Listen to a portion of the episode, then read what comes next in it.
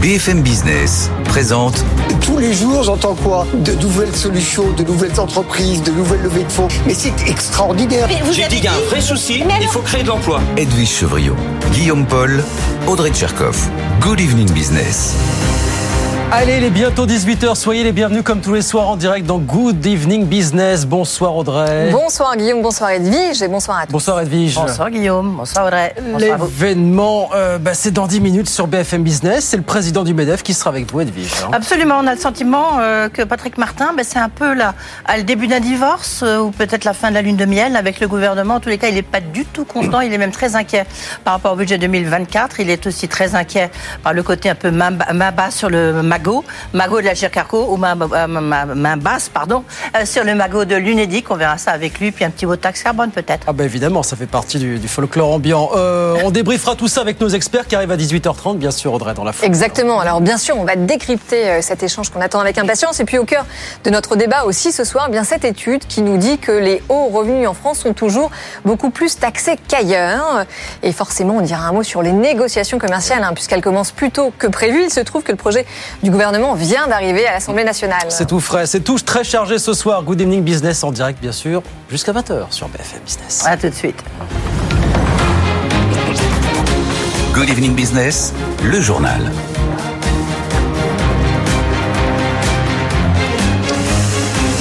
Donc oui, effectivement, c'est un sujet ô combien clivant et effectivement, on en parlera avec nos experts tout à l'heure. Bonsoir Thomas Asportas. Bonsoir Guillaume Paul. Oui, c'est le site spécialisé FIPECO qui l'affirme aujourd'hui, chiffre à l'appui. La France est toujours championne de la taxation des hauts revenus, Thomas. Hein. Les chiffres sont assez implacables. On est deuxième des pays de l'OCDE sur la taxation des hauts salaires et quatrième sur les dividendes. C'est pas mal pour un pays qui se demande s'il doit taxer encore davantage ses hauts revenus. La France en taxe 64% quand le revenu est versé en salaire, 51% quand il est versé en dividende. 64% des revenus, je vous le disais, on est deuxième de l'OCDE. Il y a que la Belgique qui fait encore plus à 67%.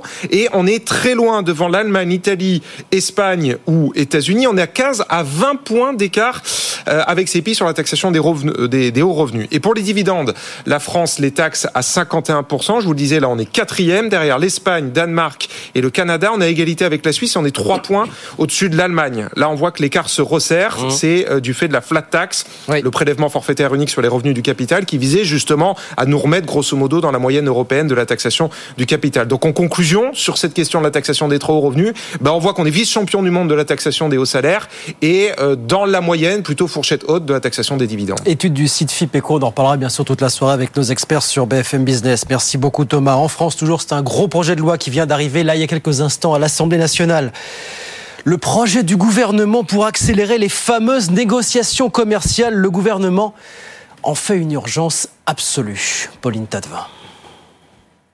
En avançant la clôture des négociations commerciales, le gouvernement espère que le consommateur va voir plus vite des baisses de prix dans les rayons, un mois et demi plus tôt, puisqu'au lieu du 1er mars, les discussions entre distributeurs et industriels doivent se terminer le 15 janvier si le texte est adopté au Parlement. Les prix de certains intrants baissent, il est donc normal que les prix des produits qui les utilisent baissent aussi, répètent des porte-paroles de l'exécutif. Les distributeurs exhortent les parlementaires à voter le texte au plus vite. Dans le surtout les géants de l'industrie agroalimentaire accusés par certains de refaire leurs marges en cette période de forte inflation.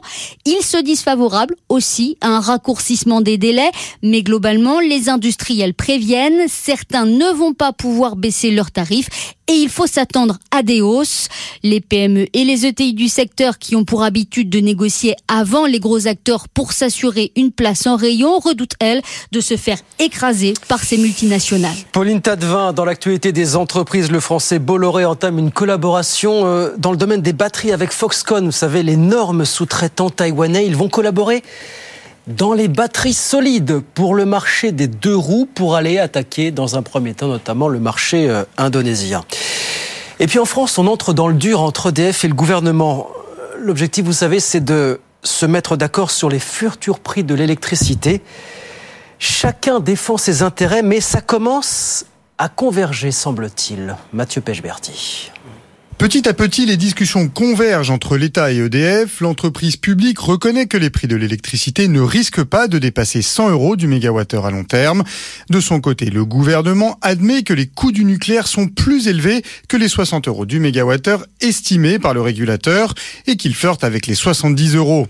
Les deux camps sont loin d'un compromis, mais la fourchette de prix se resserre et la négociation s'étend aussi au volume d'électricité qui seront soumis à la nouvelle régulation. Le gouvernement prévoit appliquer ce prix plafond sur 80% de la production nucléaire, c'est bien trop élevé pour EDF qui veut pouvoir vendre le plus possible, plus cher sur les marchés. L'entreprise publique est poussée à produire au maximum pour redresser ses marges. Alors, pour trouver un compromis avec son actionnaire, elle pourrait aussi proposer de ne pas appliquer de prix plafond aux grandes entreprises qui ont, elles, les moyens de payer plus cher. Voilà, on commence à arriver à se parler. Apparemment, si le sujet vous intéresse, vous retrouvez toutes les informations de Mathieu Pechberti sur notre site bfmbusiness.com. À leur tour, Instagram et Facebook vont lancer un abonnement sans pub pour les utilisateurs européens. On parle de 10 euros par mois d'après l'agence Reuters. Apparemment, ça sera lancé dans quelques mois. Des rumeurs de presse euh, euh, prêtaient hier pardon, à TikTok les, les mêmes intentions. Et puis, il fallait qu'on en dise un mot. Figurez-vous que le prix Nobel de physique a été attribué à un trio de chercheurs, dont deux Français, Pierre Agostini et Marie Lhuillier. Ils ont été récompensés pour leurs travaux sur le déplacement des électrons à l'intérieur des atomes. Apparemment, en 2023, on apprend encore des choses sur le sujet. Jean-Baptiste Huette. Éclairer la matière pour faire la lumière sur elle. Avec leur découverte, les trois scientifiques ouvrent une nouvelle fenêtre sur l'infiniment petit. Ils sont parvenus à créer des impulsions de lumière extrêmement courtes de l'ordre de l'attoseconde, c'est-à-dire un milliardième de milliardième de seconde. Une attoseconde est si courte, explique l'organisation du Nobel, qu'il y en a autant en une seconde qu'il y a eu de secondes depuis la naissance de l'univers. Des impulsions qui permettent de mesurer des processus rapides comme le déplacement des électrons. Il était jusqu'à présent pratiquement impossible de percevoir ces mouvements qui sont beaucoup trop rapides. Une découverte fondamentale qui récompense notamment deux Français, dont la franco-suédoise Anne Lhuillier, qui a d'ailleurs appris la nouvelle dans son université de Lund en Suède. Elle est retournée finir son cours après avoir raccroché au téléphone. Un prix Nobel qui fait rayonner la physique fondamentale française une deuxième fois consécutive, puisque l'an dernier, Alain Aspect avait obtenu le prix pour ses découvertes sur l'intrication quantique avec ses deux collègues américains et autrichiens. Voilà, deux Français récompensés donc aujourd'hui. Jean-Baptiste est avec nous sur BFM Business. 18h06. On va sur les marchés. Tout de suite retrouver Étienne Braque, où là, en revanche, ça n'a pas été la fête pour le CAC 40. Bonsoir Étienne, on perd environ 1% ce soir encore. Hein. Bonsoir. En effet, et surtout le CAC 40 perd les 7000 points. Figurez-vous qu'il est au plus bas depuis mars dernier et les inquiétudes autour de Crédit Suisse et de certaines banques euh, américaines. Un CAC 40 qui est sous pression avec des taux qui continuent de grimper. Regardez le 10 ans américain, il est au plus haut depuis 2007, euh, au-delà des 4,8%. Avec cet après-midi une statistique qui euh, montre eh bien que les offres d'emploi non pourvues aux États-Unis continuent de grimper. Et ça, c'est un chiffre qui inquiète avant les chiffres du chômage vendredi. Et ça montre bien que la Fed va devoir continuer continuer à relever ses taux dans les prochaines semaines. Dans ce contexte, beaucoup d'attentisme. Uniquement deux valeurs s'en sortent dans le CAC 40. Pernod Ricard et Danone, ça montre bien qu'on a un marché qui est très défensif. Le pétrole qui continue de grimper au-delà des 91 dollars et l'euro dollar toujours sur des plus bas de novembre dernier sous les 1,05, 1,0463. Le CAC 40 donc en baisse ce soir, un peu plus d'un pour cent de baisse sous les 7000, 6997 points. Merci beaucoup Étienne. On regarde rapidement ce qui se passe à Wall Street. Bien sûr, le Dow Jones qui perd 1%, 33 089 et puis l'indice Nasdaq de son côté qui perd lui 1,8%. C'est beaucoup plus sévère. 13 067 points. Tout ça à la mi-séance. 18h07, Patrick Martin, le président du MEDEF, est donc l'invité euh, d'Edwige Chevrillon dans un instant. À tout de suite. BFM Business présente Edwige Chevrillon, la grande interview. Bonsoir à tous, bienvenue dans la grande interview de notre invité. Ce soir, c'est Patrick Martin, le président du MEDEF. Bonsoir Patrick Martin. Merci d'être avec nous. Beaucoup de questions à vous poser. Euh, ce matin, vous avez déjà piqué un coup de gueule, si vous me permettez cette expression. Et vous êtes là ce soir, et à mon avis, vous allez en piquer un nouveau. Euh, pourquoi euh, c'est le budget 2024 qui vous fait peur La multiplication des, des taxes qui se profilent peut-être. On va y revenir. Et puis, bien sûr, c'est ma basse sur le magot de l'UNEDIC et sur les retraites à Gircarco. Vous allez tout nous expliquer, Patrick Martin. Mais d'abord, pourquoi ce coup de gueule? Est-ce que c'est une de prendre vos marques, de vous positionner, de faire une rupture par rapport à Geoffroy Bézieux?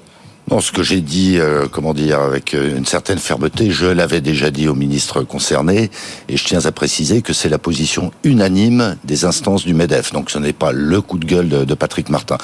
Mais on est face à une situation euh, assez critique et un calendrier qui est assez bref. Donc j'ai considéré, nous avons considéré qu'il fallait publiquement exprimer notre point de vue en clair notre opposition aux ponctions que l'État imagine, que ce soit sur les retraites complémentaires Agir Carco ou sur l'assurance chômage, l'UNEDIC. Oui, et puis donc effectivement sur euh, éventuellement revenir sur l'exonération des, des charges sur les bas salaires, euh, c'est revenir euh, aussi sur, sur des taxes, taxes sur les revenus. Il y, a, il y a beaucoup de choses qui circulent. Sur ce budget 2024, tout d'abord, vous croyez en cette euh, hypothèse de croissance de 1,4%, vous êtes plutôt sur la, comme celle de la Banque de France, hypothèse autour de 0,9%. Où est-ce que vous vous situez? Parce que vous, après tout, c'est vous qui prenez le pouls des entreprises. Oui, et puis c'est nous qui faisons la croissance, si je peux me permettre. Hein. Euh, moi, je pense que c'est atteignable très difficilement, mais en tout cas pas si les boulets qu'on veut nous accrocher le sont effectivement. Donc c'est atteignable c'est atteignable. Malgré un peu, quand même, on sent qu'il y a un petit fléchissement hein, sur la conjoncture internationale. En fait, moi, je suis assez impressionné par ça, positivement impressionné. Euh, nos adhérents, nos 190 000 entreprises adhérentes sont parfaitement conscientes d'une dégradation conjoncturelle. Pour autant, elles veulent continuer à embaucher, elles veulent continuer à investir. Ça suppose qu'il y a un desserrement quand même euh, au niveau financier, les taux d'intérêt et la disponibilité de, de l'argent, mais l'appétit est toujours là. Et c'est nous qui tracterons la croissance. Il faut nous envoyer des signaux positifs. Un signe positif, vous avez le sentiment qu'on vous en a voit plus. En même temps, la politique de l'offre, euh, pro-business, mm. elle a quand même, Bruno Le Maire, même à votre euh, REF, est venu le, euh, le, redire. La Première ministre l'a dit aussi à la REF, l'a dit à ce même micro. Euh, donc, pourquoi vous vous inquiétez? Ben, nous nous inquiétons parce qu'il y a une forme de contradiction entre les propos effectivement très pro-business en faveur de la politique de l'offre du gouvernement et puis euh, des actes. Il faut toujours être mettre les actes en accord avec les propos. Il y a effectivement dans le projet de loi de finances dans le projet de loi de finances de la sécurité sociale également, un certain nombre de remises en cause de cette politique de l'offre au motif que les finances publiques sont dégradées.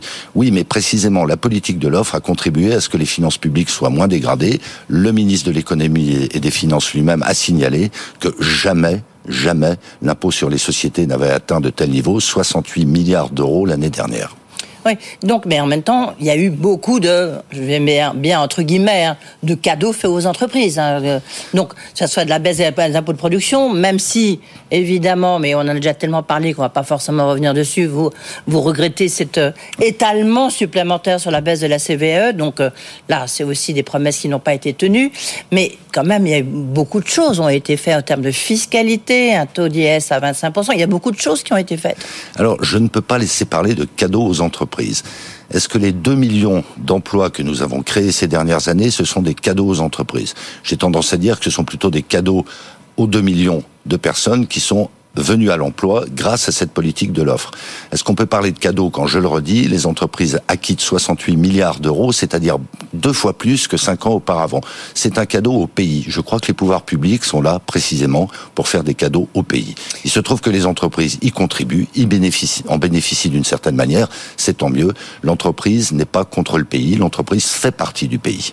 Vous avez le sentiment quand même, là, parce que là c'est bien, mais concrètement, vous avez le sentiment vraiment qu'il y, a une remise en cause de cette politique de l'offre il y a quelques signaux. Vous je... jusque-là? Non, mais typiquement, euh, on, apprend par surprise hein, que le versement mobilité, c'est-à-dire ce que les entreprises payent pour les transports en commun, en Ile-de-France pour commencer, vont augmenter. Les entreprises payent déjà 8 milliards d'euros par an pour les transports en commun, dont 5 milliards en Ile-de-France. Ça renchérit le coût du travail, puisque la base de ce versement mobilité, c'est la masse salariale. Ça va complètement à l'opposé du discours que nous avons entendu pro-business de poursuite de la politique de l'offre. Je signale ce, point-là.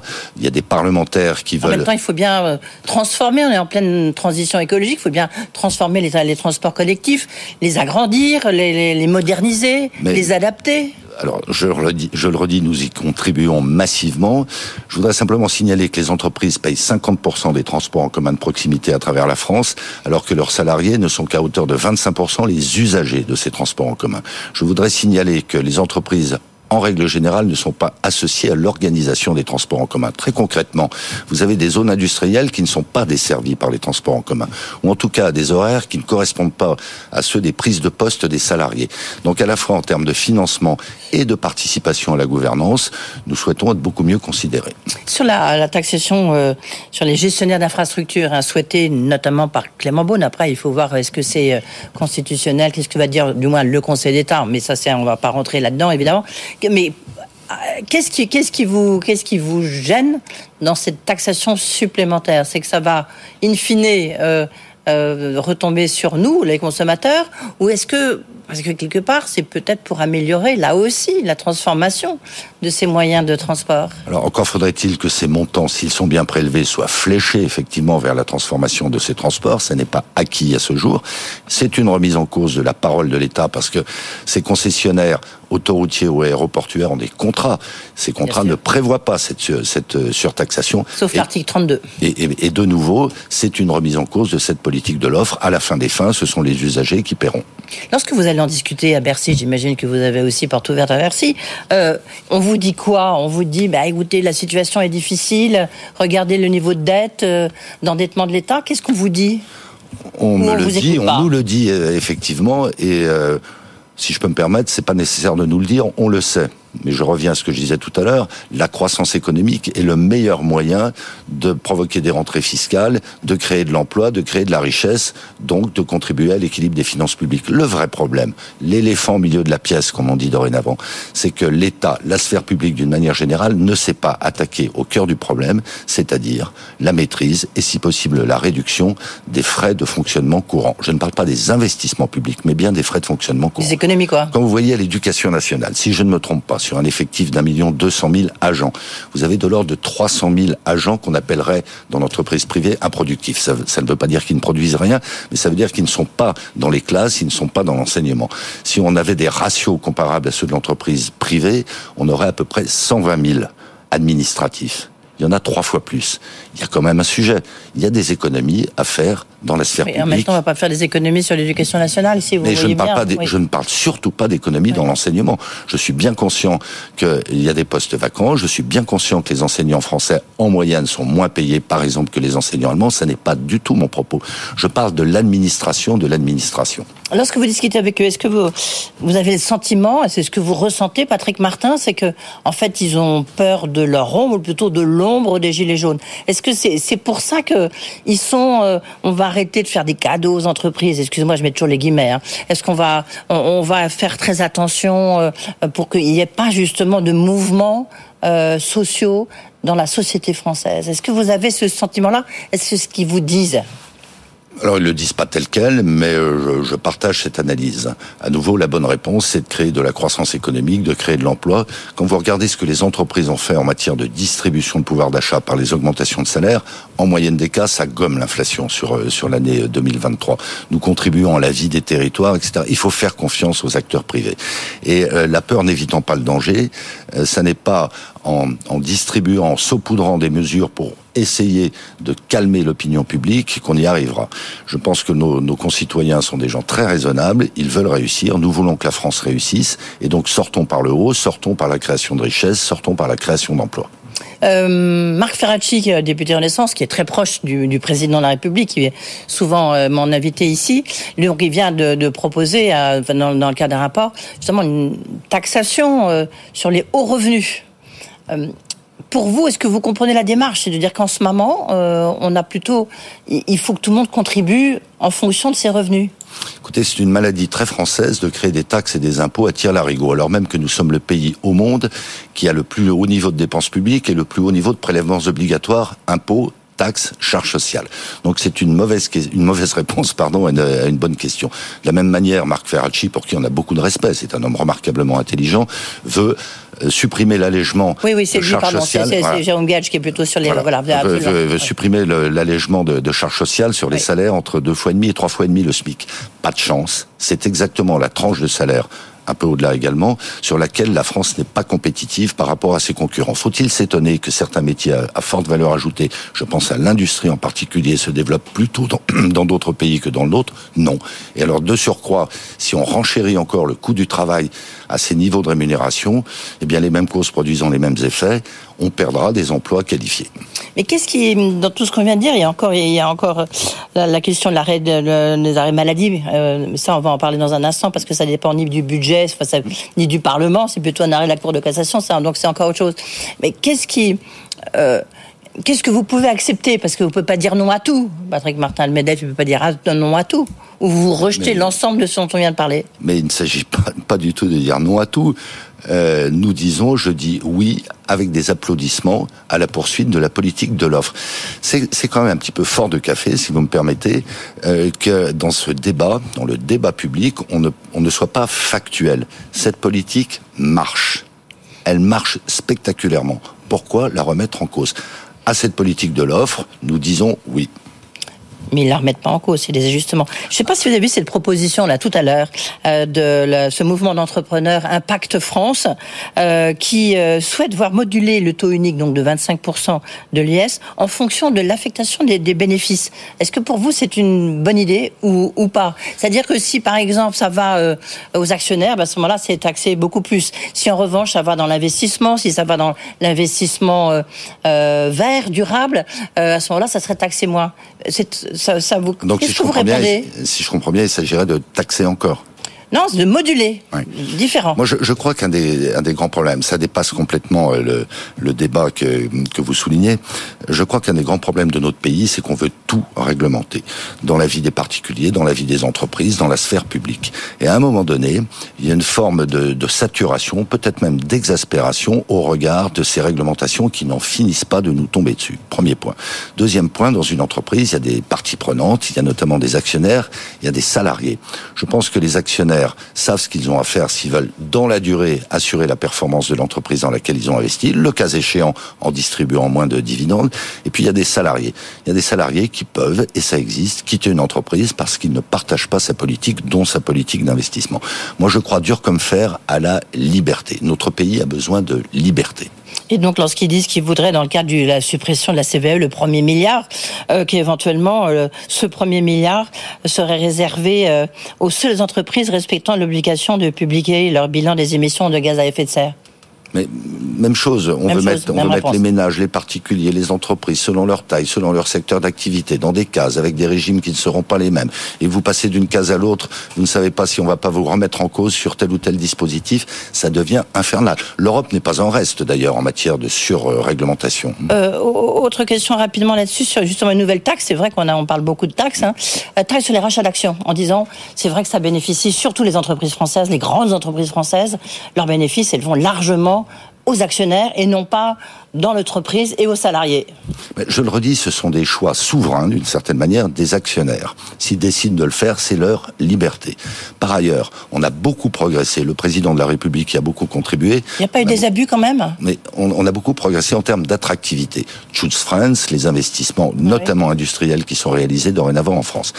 Que voulez-vous? Un actionnaire étranger qui finance pour partie ces investissements et qui voit que la France va se singulariser avec ce type de dispositif, il est libre de ses mouvements. Moi, je pronostique qu'il investira moins en France. Oui, mais c'est moins de la moitié française, des procès salariés. mais il y, a, près de la moitié de la capitalisation boursière euh, française qui est entre mm. les mains d'investisseurs étrangers. On ne va pas leur dicter leur conduite. Donc, je crois qu'en toute chose, c'est important de mettre, de, de se mettre en perspective, d'appréhender le monde et de savoir quels pourraient être, à partir de bonnes intentions, les effets pervers qui conduiraient à des résultats finalement pires que le mal. Euh, ça fera le lien du reste avec le, la question de l'UNEDIC et puis de l'Agir Carco, c'est cet arrêt de la Cour de cassation qui dit qu'en fait, euh, lorsqu'on est en arrêt maladie, on peut profiter de jours de va, de jours de congé.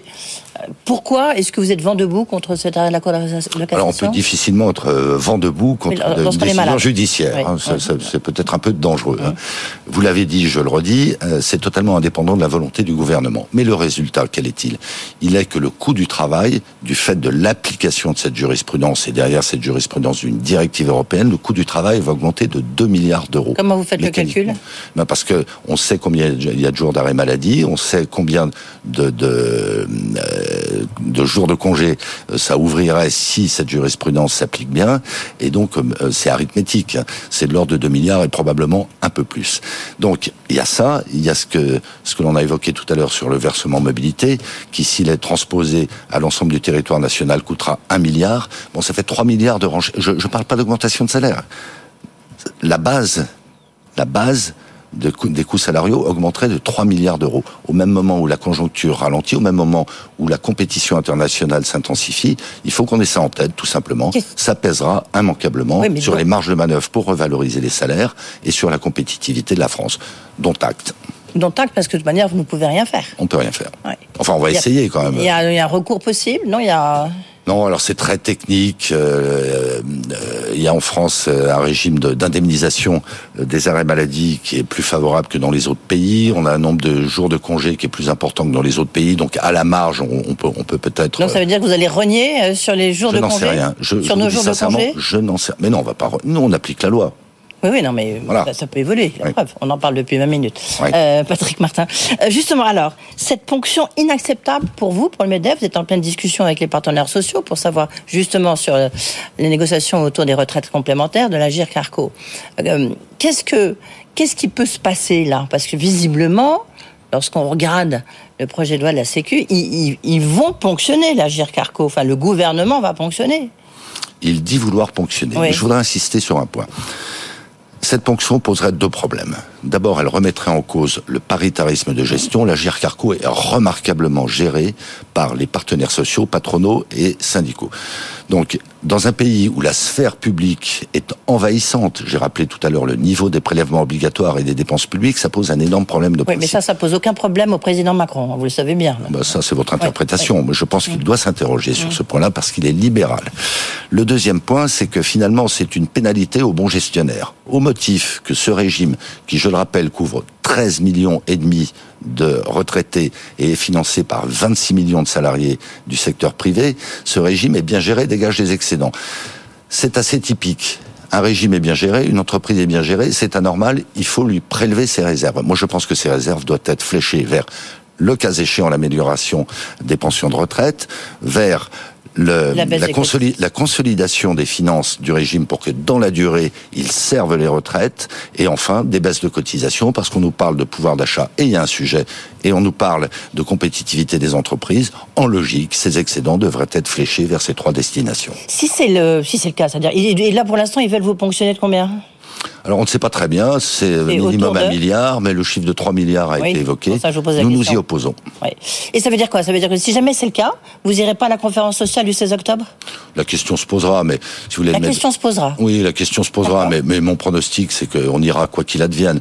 Si vous voulez, le MEDEF n'a pas pour habitude d'être dans les postures, et on souhaite avoir une relation de confiance avec ce gouvernement. Tous les, toutes les euh, situations qu'on vient d'évoquer écornent un petit peu cette confiance, mais on n'en est pas à la rupture. Pas au divorce au début de... Fin d'une la lune de miel peut-être? Fin de la lune de miel, euh, oui peut-être. Sur l'UNEDIC, c'est combien qu'ils veulent vous ponctionner Pour financer France Travail? Là, il y a un argument. C'est normal dans le cadre de la loi. Sur, sur, euh, le plein emploi, ils expliquent pourquoi ils ont besoin de votre argent. Alors sur l'UNEDIC, je le rappelle, financé aux deux tiers par les entreprises, euh, euh, l'État s'apprêterait à, prélever 12 milliards d'euros dans la durée, 12 milliards d'euros d'excédents. Alors on n'est déjà pas tout à fait d'accord sur le chiffrage des excédents qui se dégageraient dans les, dans les années qui viennent, mais de la même manière, il nous semble logique, il nous semble équitable que les entreprises aient une baisse de cotisation de la même manière qu'elles ont pu avoir des hausses de cotisation quand le régime d'assurance chômage s'est trouvé en déficit. Et enfin, là où l'Agir Carco, les retraites complémentaires, a des excédents très importants pour garantir les pensions de retraite dans les années à venir, l'UNEDIC traîne, entre guillemets, 68 milliards d'euros de dettes, dont un tiers a été imputé à l'UNEDIC par l'État lui-même. Donc voilà, à un moment donné, euh, il ne faut pas qu'il y ait de confusion. Qui est responsable de quoi? Qui paye de quoi? Qui paye quoi et à partir de là, qui décide de quoi.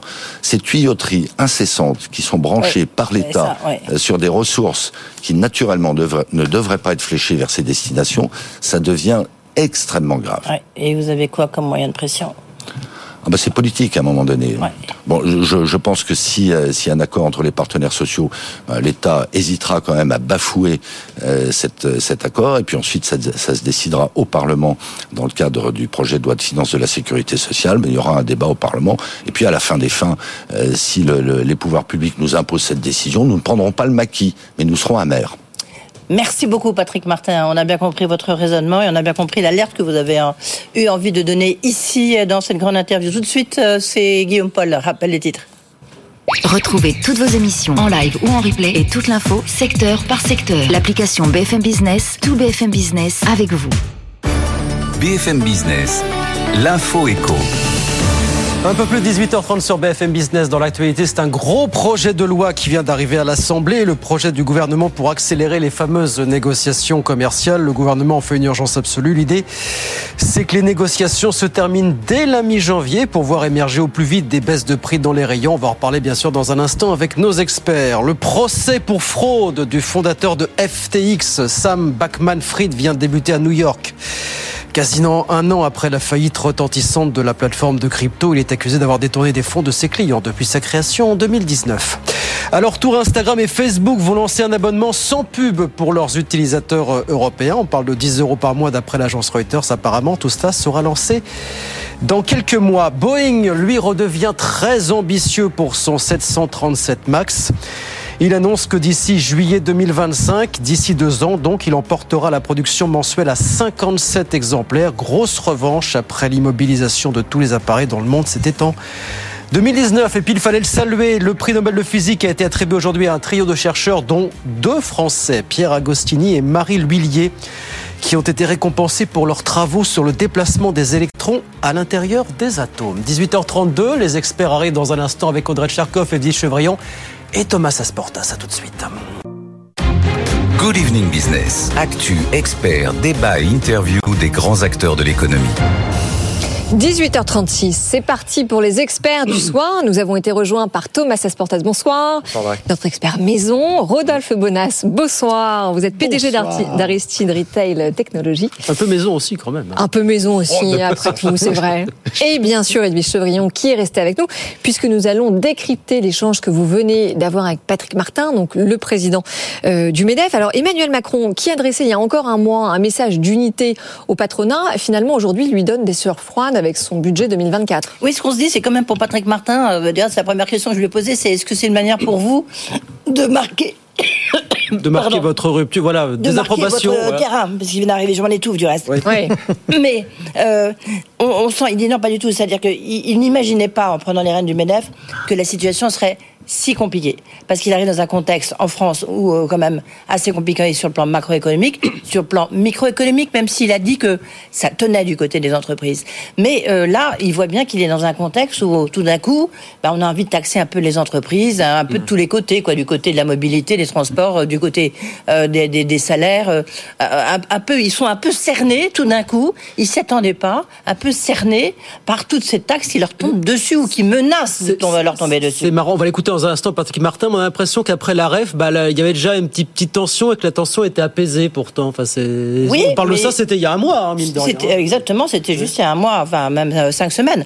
Euh, je, je, crois que eux-mêmes sont un peu surpris par euh, cette, euh, ce changement un peu de pied quand même par rapport au gouvernement en disant la politique de l'offre, elle marche. La preuve, regardez le taux de l'IS, même Bruno Le Maire le reconnaît. enfin, l'IS rapporte énormément d'argent. Il n'a jamais rapporté autant d'argent depuis que le taux est à 25 donc c'est tout ce paradoxe qui tout d'un coup un peu les prend un peu par surprise. Oui, parce qu'en réalité, les entreprises françaises, elles tiennent, mais elles tiennent dans le cadre de cette politique de l'offre.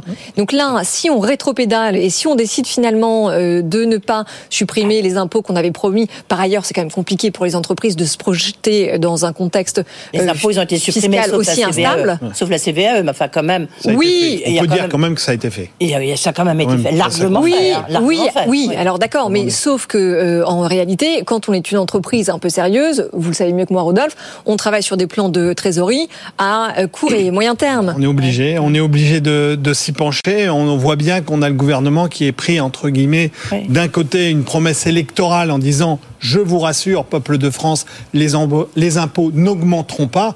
Ouf, ils n'en manqueront pas, mais il va bien falloir trouver de l'argent quelque part. Donc il n'y a pas beaucoup d'autres sources de revenus que d'aller chercher des revenus auprès des entreprises. Et on voit, ce sont des revenus un peu détournés d'ailleurs, hein, comme on voit comment est-ce que tout ça Oui, est ils sont un peu cernés, c'est pour ça que cette- exactement. cette Exactement. expression. Oui. Le, le Mm. terme, c'est ça, c'est-à-dire que ça arrive un peu de partout sur des, sur des, j'allais dire, des fronts qu'on n'attendait pas. C'est pour ça qu'on a, du côté du Medef et côté des entreprises, en tant que chef d'entreprise, on est un peu surpris. On attend un peu de voir à quelle sauce on va être mangé. Thomas, comme ça, ça sent pas l'impression qu'il nous joue le grand tournant, là, le patron du MEDEF. Non, on n'en est quand même pas. non, mais il a eu une formule à la fin qui résumait bien, euh, assez bien l'échange. Il dit.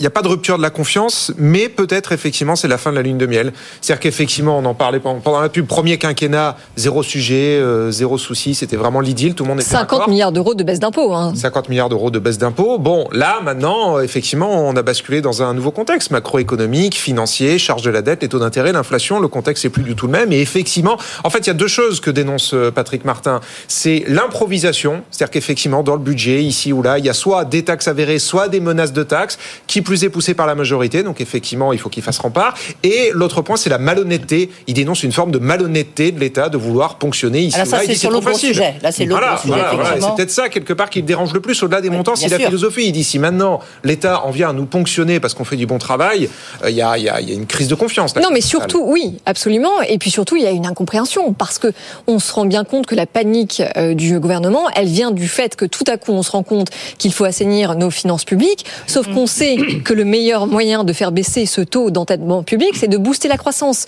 Et là, le message de l'exécutif, c'est de dire, bah, on va, en fait, on va faire l'inverse. Ouais, bah là, en termes de finances publiques, ils n'arrivent pas à concilier fin du mois et euh, fin de et fin des temps. C'est-à-dire que le, effectivement, le, le gouvernement le sait. À chaque fois qu'ils baissent les impôts, ça rapporte plus d'argent, mais à moyen long terme. Et là, ils ont un bouclé à budget pendant pendant trois semaines. On a rappelé Donc, ils sur peuvent l'impôt pas sur les sociétés, ont quoi. recettes- Ils l'ont fait. En ils ont, sur les quand ils ont quand ils ont euh, enlevé les 10 milliards de- de- d'impôts de, production dans le plan de relance, il n'y avait pas d'argent. Hein. Quand ils ont enlevé les 4 milliards de la CBE, il n'y avait pas d'argent non plus. Mais bon, on l'a fait. Bah là, maintenant, ça marche plus avec des taux d'intérêt. qui augmentent. En fait, dans un contexte beaucoup plus politique euh, que- qu'économique.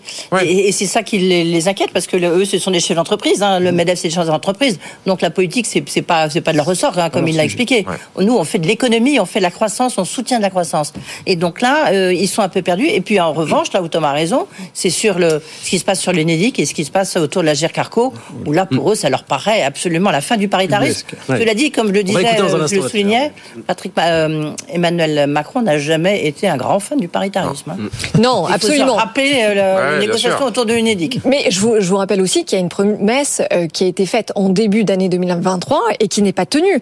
En, deux- en janvier dernier, Bruno Le Maire nous promettait une revue des dépenses de l'État. On devait passer au peigne fin toutes les dépenses des différentes administrations, des différents ministères, et justement pour réduire les frais de fonctionnement. Un Il n'y a rien un là-dedans dans le budget 2024. Non, et je, crois, je qu'elle a été pas, elle a été faite hein, cette revue. Ouais, elle a été faite, a avec été à la fin.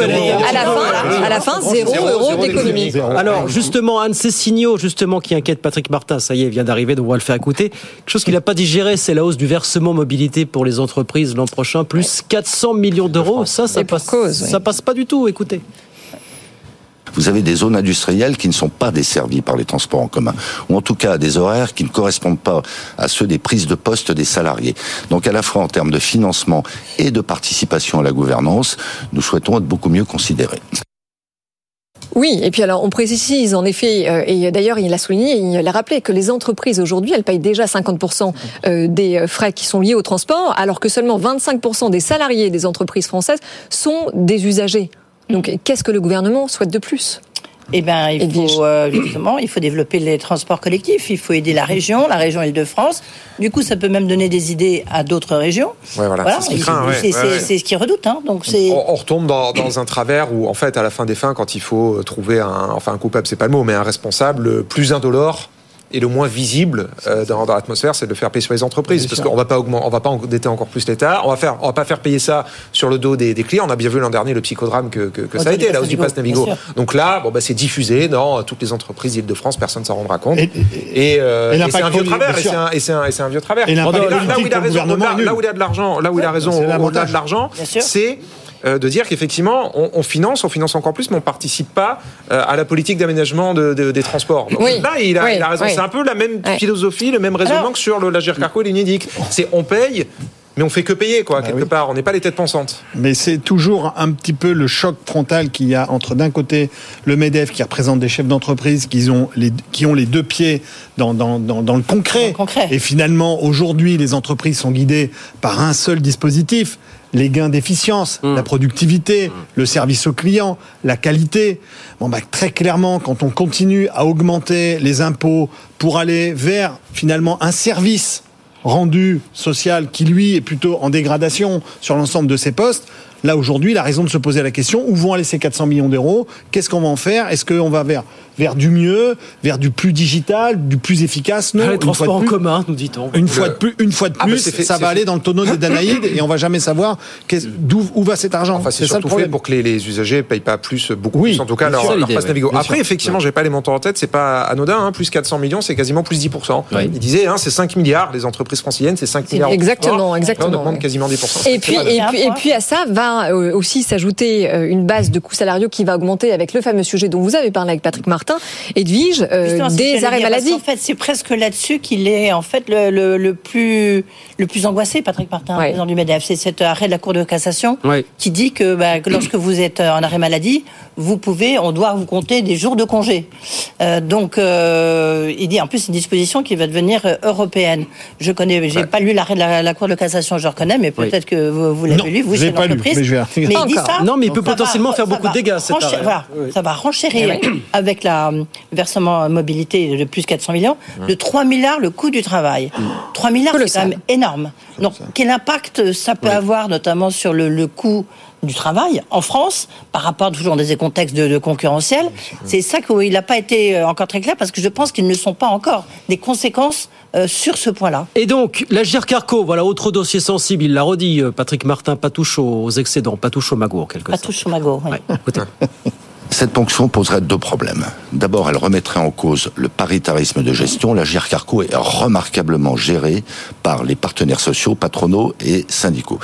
Donc, dans un pays où la sphère publique est envahissante, j'ai rappelé tout à l'heure le niveau des prélèvements obligatoires et des dépenses publiques, ça pose un énorme problème de Oui, mais ça, ça pose aucun problème au président Macron, hein, vous le savez bien. Bah, ça, c'est votre interprétation. Mais je pense qu'il doit s'interroger sur ce point-là parce qu'il est libéral. Le deuxième point, c'est que finalement, c'est une pénalité aux bons gestionnaires. Au motif que ce régime, qui, je le rappelle, couvre 13 millions et demi de retraités et est financé par 26 millions de salariés du secteur privé, ce régime est bien géré, dégage des C'est assez typique. Un régime est bien géré, une entreprise est bien gérée, c'est anormal, il faut lui prélever ses réserves. Moi, je pense que ces réserves doivent être fléchées vers le cas échéant l'amélioration des pensions de retraite, vers le- La la, des consoli- la consolidation des finances du régime pour que dans la durée, ils servent les retraites, et enfin des baisses de cotisations, parce qu'on nous parle de pouvoir d'achat, et il y a un sujet, et on nous parle de compétitivité des entreprises. En logique, ces excédents devraient être fléchés vers ces trois destinations.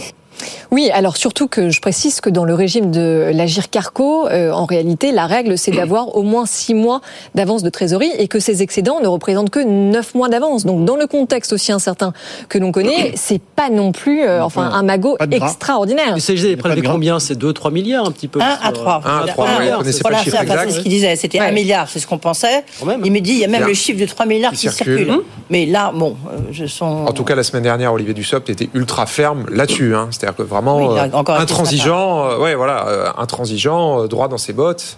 Il voulait pas, enfin, lui était convaincu du, du bien fondé de sa démarche, de dire s'il y a une partie des excédents sont liés euh, à la réforme structurelle des retraites, et donc il est légitime qu'on récupère une partie de ce magot. Oui, mais alors sauf, sauf, sauf que si le gouvernement euh, fait ça euh, réellement, eh bien ça veut dire qu'il remet véritablement en cause le paritarisme. Et par ailleurs, les, les excédents de la Carco, c'est fait à la base pour revaloriser euh, les pensions à l'avenir, avant toute chose. Eh ben, c'est pour ceux qui ont cotisé, surtout. Ben, bien sûr. il n'est pas exclu que ceux qui ont cotisé, qui ont fait le travail, mais ils bénéficient du fruit du travail Voilà. pendant tout ce temps-là. Là, aujourd'hui, une fois de plus, on va Oui, avoir un détournement euh, en fin, en fin Oui, de chaîne. ce qu'eux disent que le gouvernement dit bah, nous, on a bien fait notre travail, puisqu'on a fait la réforme des retraites, donc on a le droit de bénéficier. Ouais, voilà. Mais c'est ça, et c'est Non, l'argument du gouvernement. c'est l'argument du Thomas, c'est de dire voilà, les excédents vont en partie provenir de la réforme que nous avons votée, donc Ouais, il est normal que nous en récupérions quelques subsides.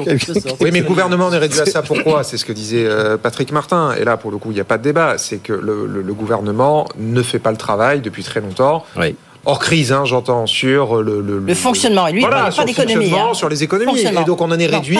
on revient, on, on- on revient à des problématiques gestion que, que- de que- l'État. que- voilà, qu'on connaît par cœur, qui est de, de, de, de dire combien l'État doit dépenser, où et quelles économies on doit faire. Et comme ce travail n'est pas fait, eh ben on revient un peu dans l'exercice qu'on a connu dans des précédents budgets. Ça remonte maintenant, mais, mais de dire bon ben voilà, on peut aller prendre de l'argent un peu là, un peu là, un peu là, et à la fin on boucle un budget comme ça. C'est- dire à quel point les caisses sont vides quand vous, êtes- vous prenez les lettres, Ah vous oui. vous fâchez pour de bon définitivement avec les partenaires sociaux quand vous avez par ailleurs une majorité relative à l'Assemblée nationale. Ça pas être définitif, Guillaume, c'est pas définitif, mais. Ans, crisper même. les relations, crisper les relations. Oui, voilà, avec de réelles les tensions quand même. Et puis, encore une fois, au lieu de dépenser son énergie à essayer de regarder tout ce qui marche bien autour de nous et se précipiter dès qu'il y a des excédents, euh, que ce soit sur les régimes ou sur les entreprises, euh, ça serait beaucoup plus intéressant de se concentrer sur comment bien gérer surtout les, les finances publiques. Voilà pour cet entretien donc avec Patrick Martin. J'aime bien quand il rappelle qu'Emmanuel Macron est un libéral, hein, comme ça. Voilà.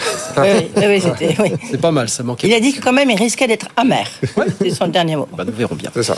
Euh, il nous reste quelques minutes. On va parler un petit peu des négociations commerciales Ouais. qui s'accélèrent parce que le projet de loi du gouvernement est arrivé ce soir à l'Assemblée nationale. Vous savez que le but, c'est d'accélérer les discussions pour qu'elles se terminent le 15 janvier au lieu du 1er mars pour espérer voir des presses de prix se concrétiser plus rapidement dans les rayons. C'est ça le but de la manip. Oui, c'est ça. Sauf qu'en réalité, euh, enfin, il faut pas se, se leurrer non plus. Tous les prix dans les rayons ne, va pas, ne vont pas baisser, tout simplement parce qu'il y a beaucoup de cours, le plastique recyclé, le cacao, le sucre, qui non seulement ne baissent pas, mais continuent d'augmenter.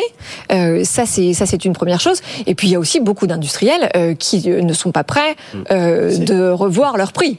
ou, ou peut-être même les revoir à la hausse. Donc c'est vrai que le, Voilà. le, le grand chantier va, va, va être vrai. Alors ce qu'il faut savoir, c'est que vraiment ce, ce texte, il va concerner les 75 plus grandes multinationales. C'est-à-dire, C'est les très gros groupes agroalimentaires internationaux qui couvrent à peu près 50% du chiffre d'affaires dans les rayons alimentaires. Procter Gamble, Unilever, pour pas. Exactement. Nestlé, Mars, Danone, euh, Mars, exactement, tout à fait. Tous ceux qu'on a alignés physiques. Oui, Exactement. mais alors justement, parce que là, Rodolphe, ce que, ce que, ce que, vous, ce que vous soulignez, ça met euh, le doigt sur un sujet de distorsion de concurrence. Alors, distorsion... Avec les euh, petites et moyennes Alors, entreprises. distorsion de concurrence, je dirais pas forcément ça, parce qu'ils sont pas traités exactement au même niveau. C'est-à-dire que euh, les PME, euh, normalement, dans les négociations commerciales, ont le droit à avoir la parole un petit peu avant ces grands industriels pour éviter justement qu'elles arrivent après le- le- la grosse cavalerie, si vous voulez. Donc, en fait, les négociations commerciales doivent démarrer d'abord dans le tissu des PME et ensuite, après, auprès de ces grandes multinationales. La loi va venir encadrer cette histoire-là. Donc là, ce qu'on attend, c'est de voir à quel point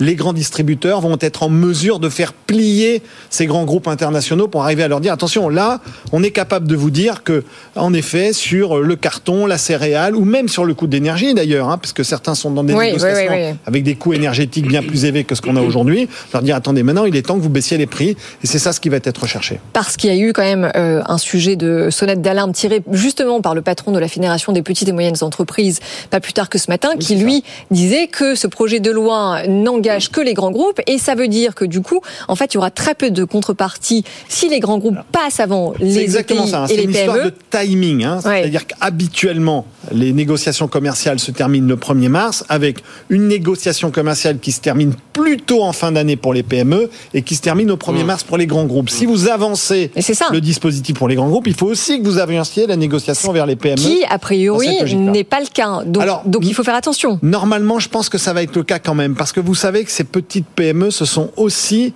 finalement ces fameuses marques de distributeurs, hein, cette industrie agroalimentaire de terroir que l'on a, ce sont ceux qui font ces marques de distributeurs que l'on trouve dans nos rayons. Eh bien, il y a fort à parier quand même que les distributeurs auront sens à protéger leur commerce et protéger ces produits, parce que je vous rappelle que sur l'année 2023, ces marques de distributeurs ont gagné des parts de marché assez significatives. Et donc ils ont pourtant, envie elles de ont les augmenté. Hein. Elles ont aussi beaucoup. Et elles ont aussi augmenté. Elles ont largement parfois augmenté. hein. Même, parfois même Plus plus que les grandes. Quand bien même, de toute façon, les négociations s'arrêtent le 15 janvier, ça fait pas d'éventuelles baisses de prix avant euh, mars, début mars, mi-mars. Alors oui, Voilà, c'est ça.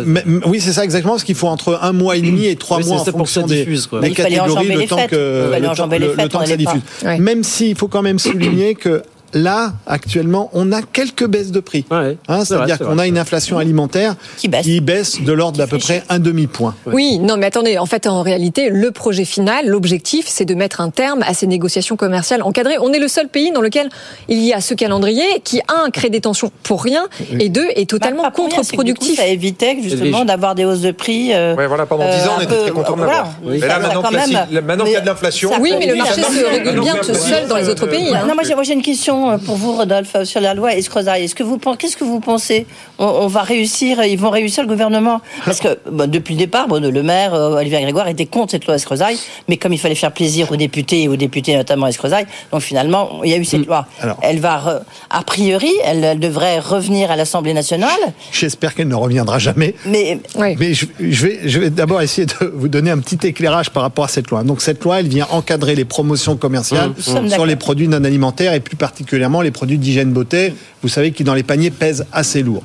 Donc euh, c'est une loi qui va vous empêcher de pouvoir bénéficier de promotions commerciales au-delà de 34%. C'est-à-dire qu'aujourd'hui, vous pouvez encore avoir un, un paquet de lessive acheté, le second offert. Ça, c'était du 50%. Avec cette loi, ça ne sera plus le cas.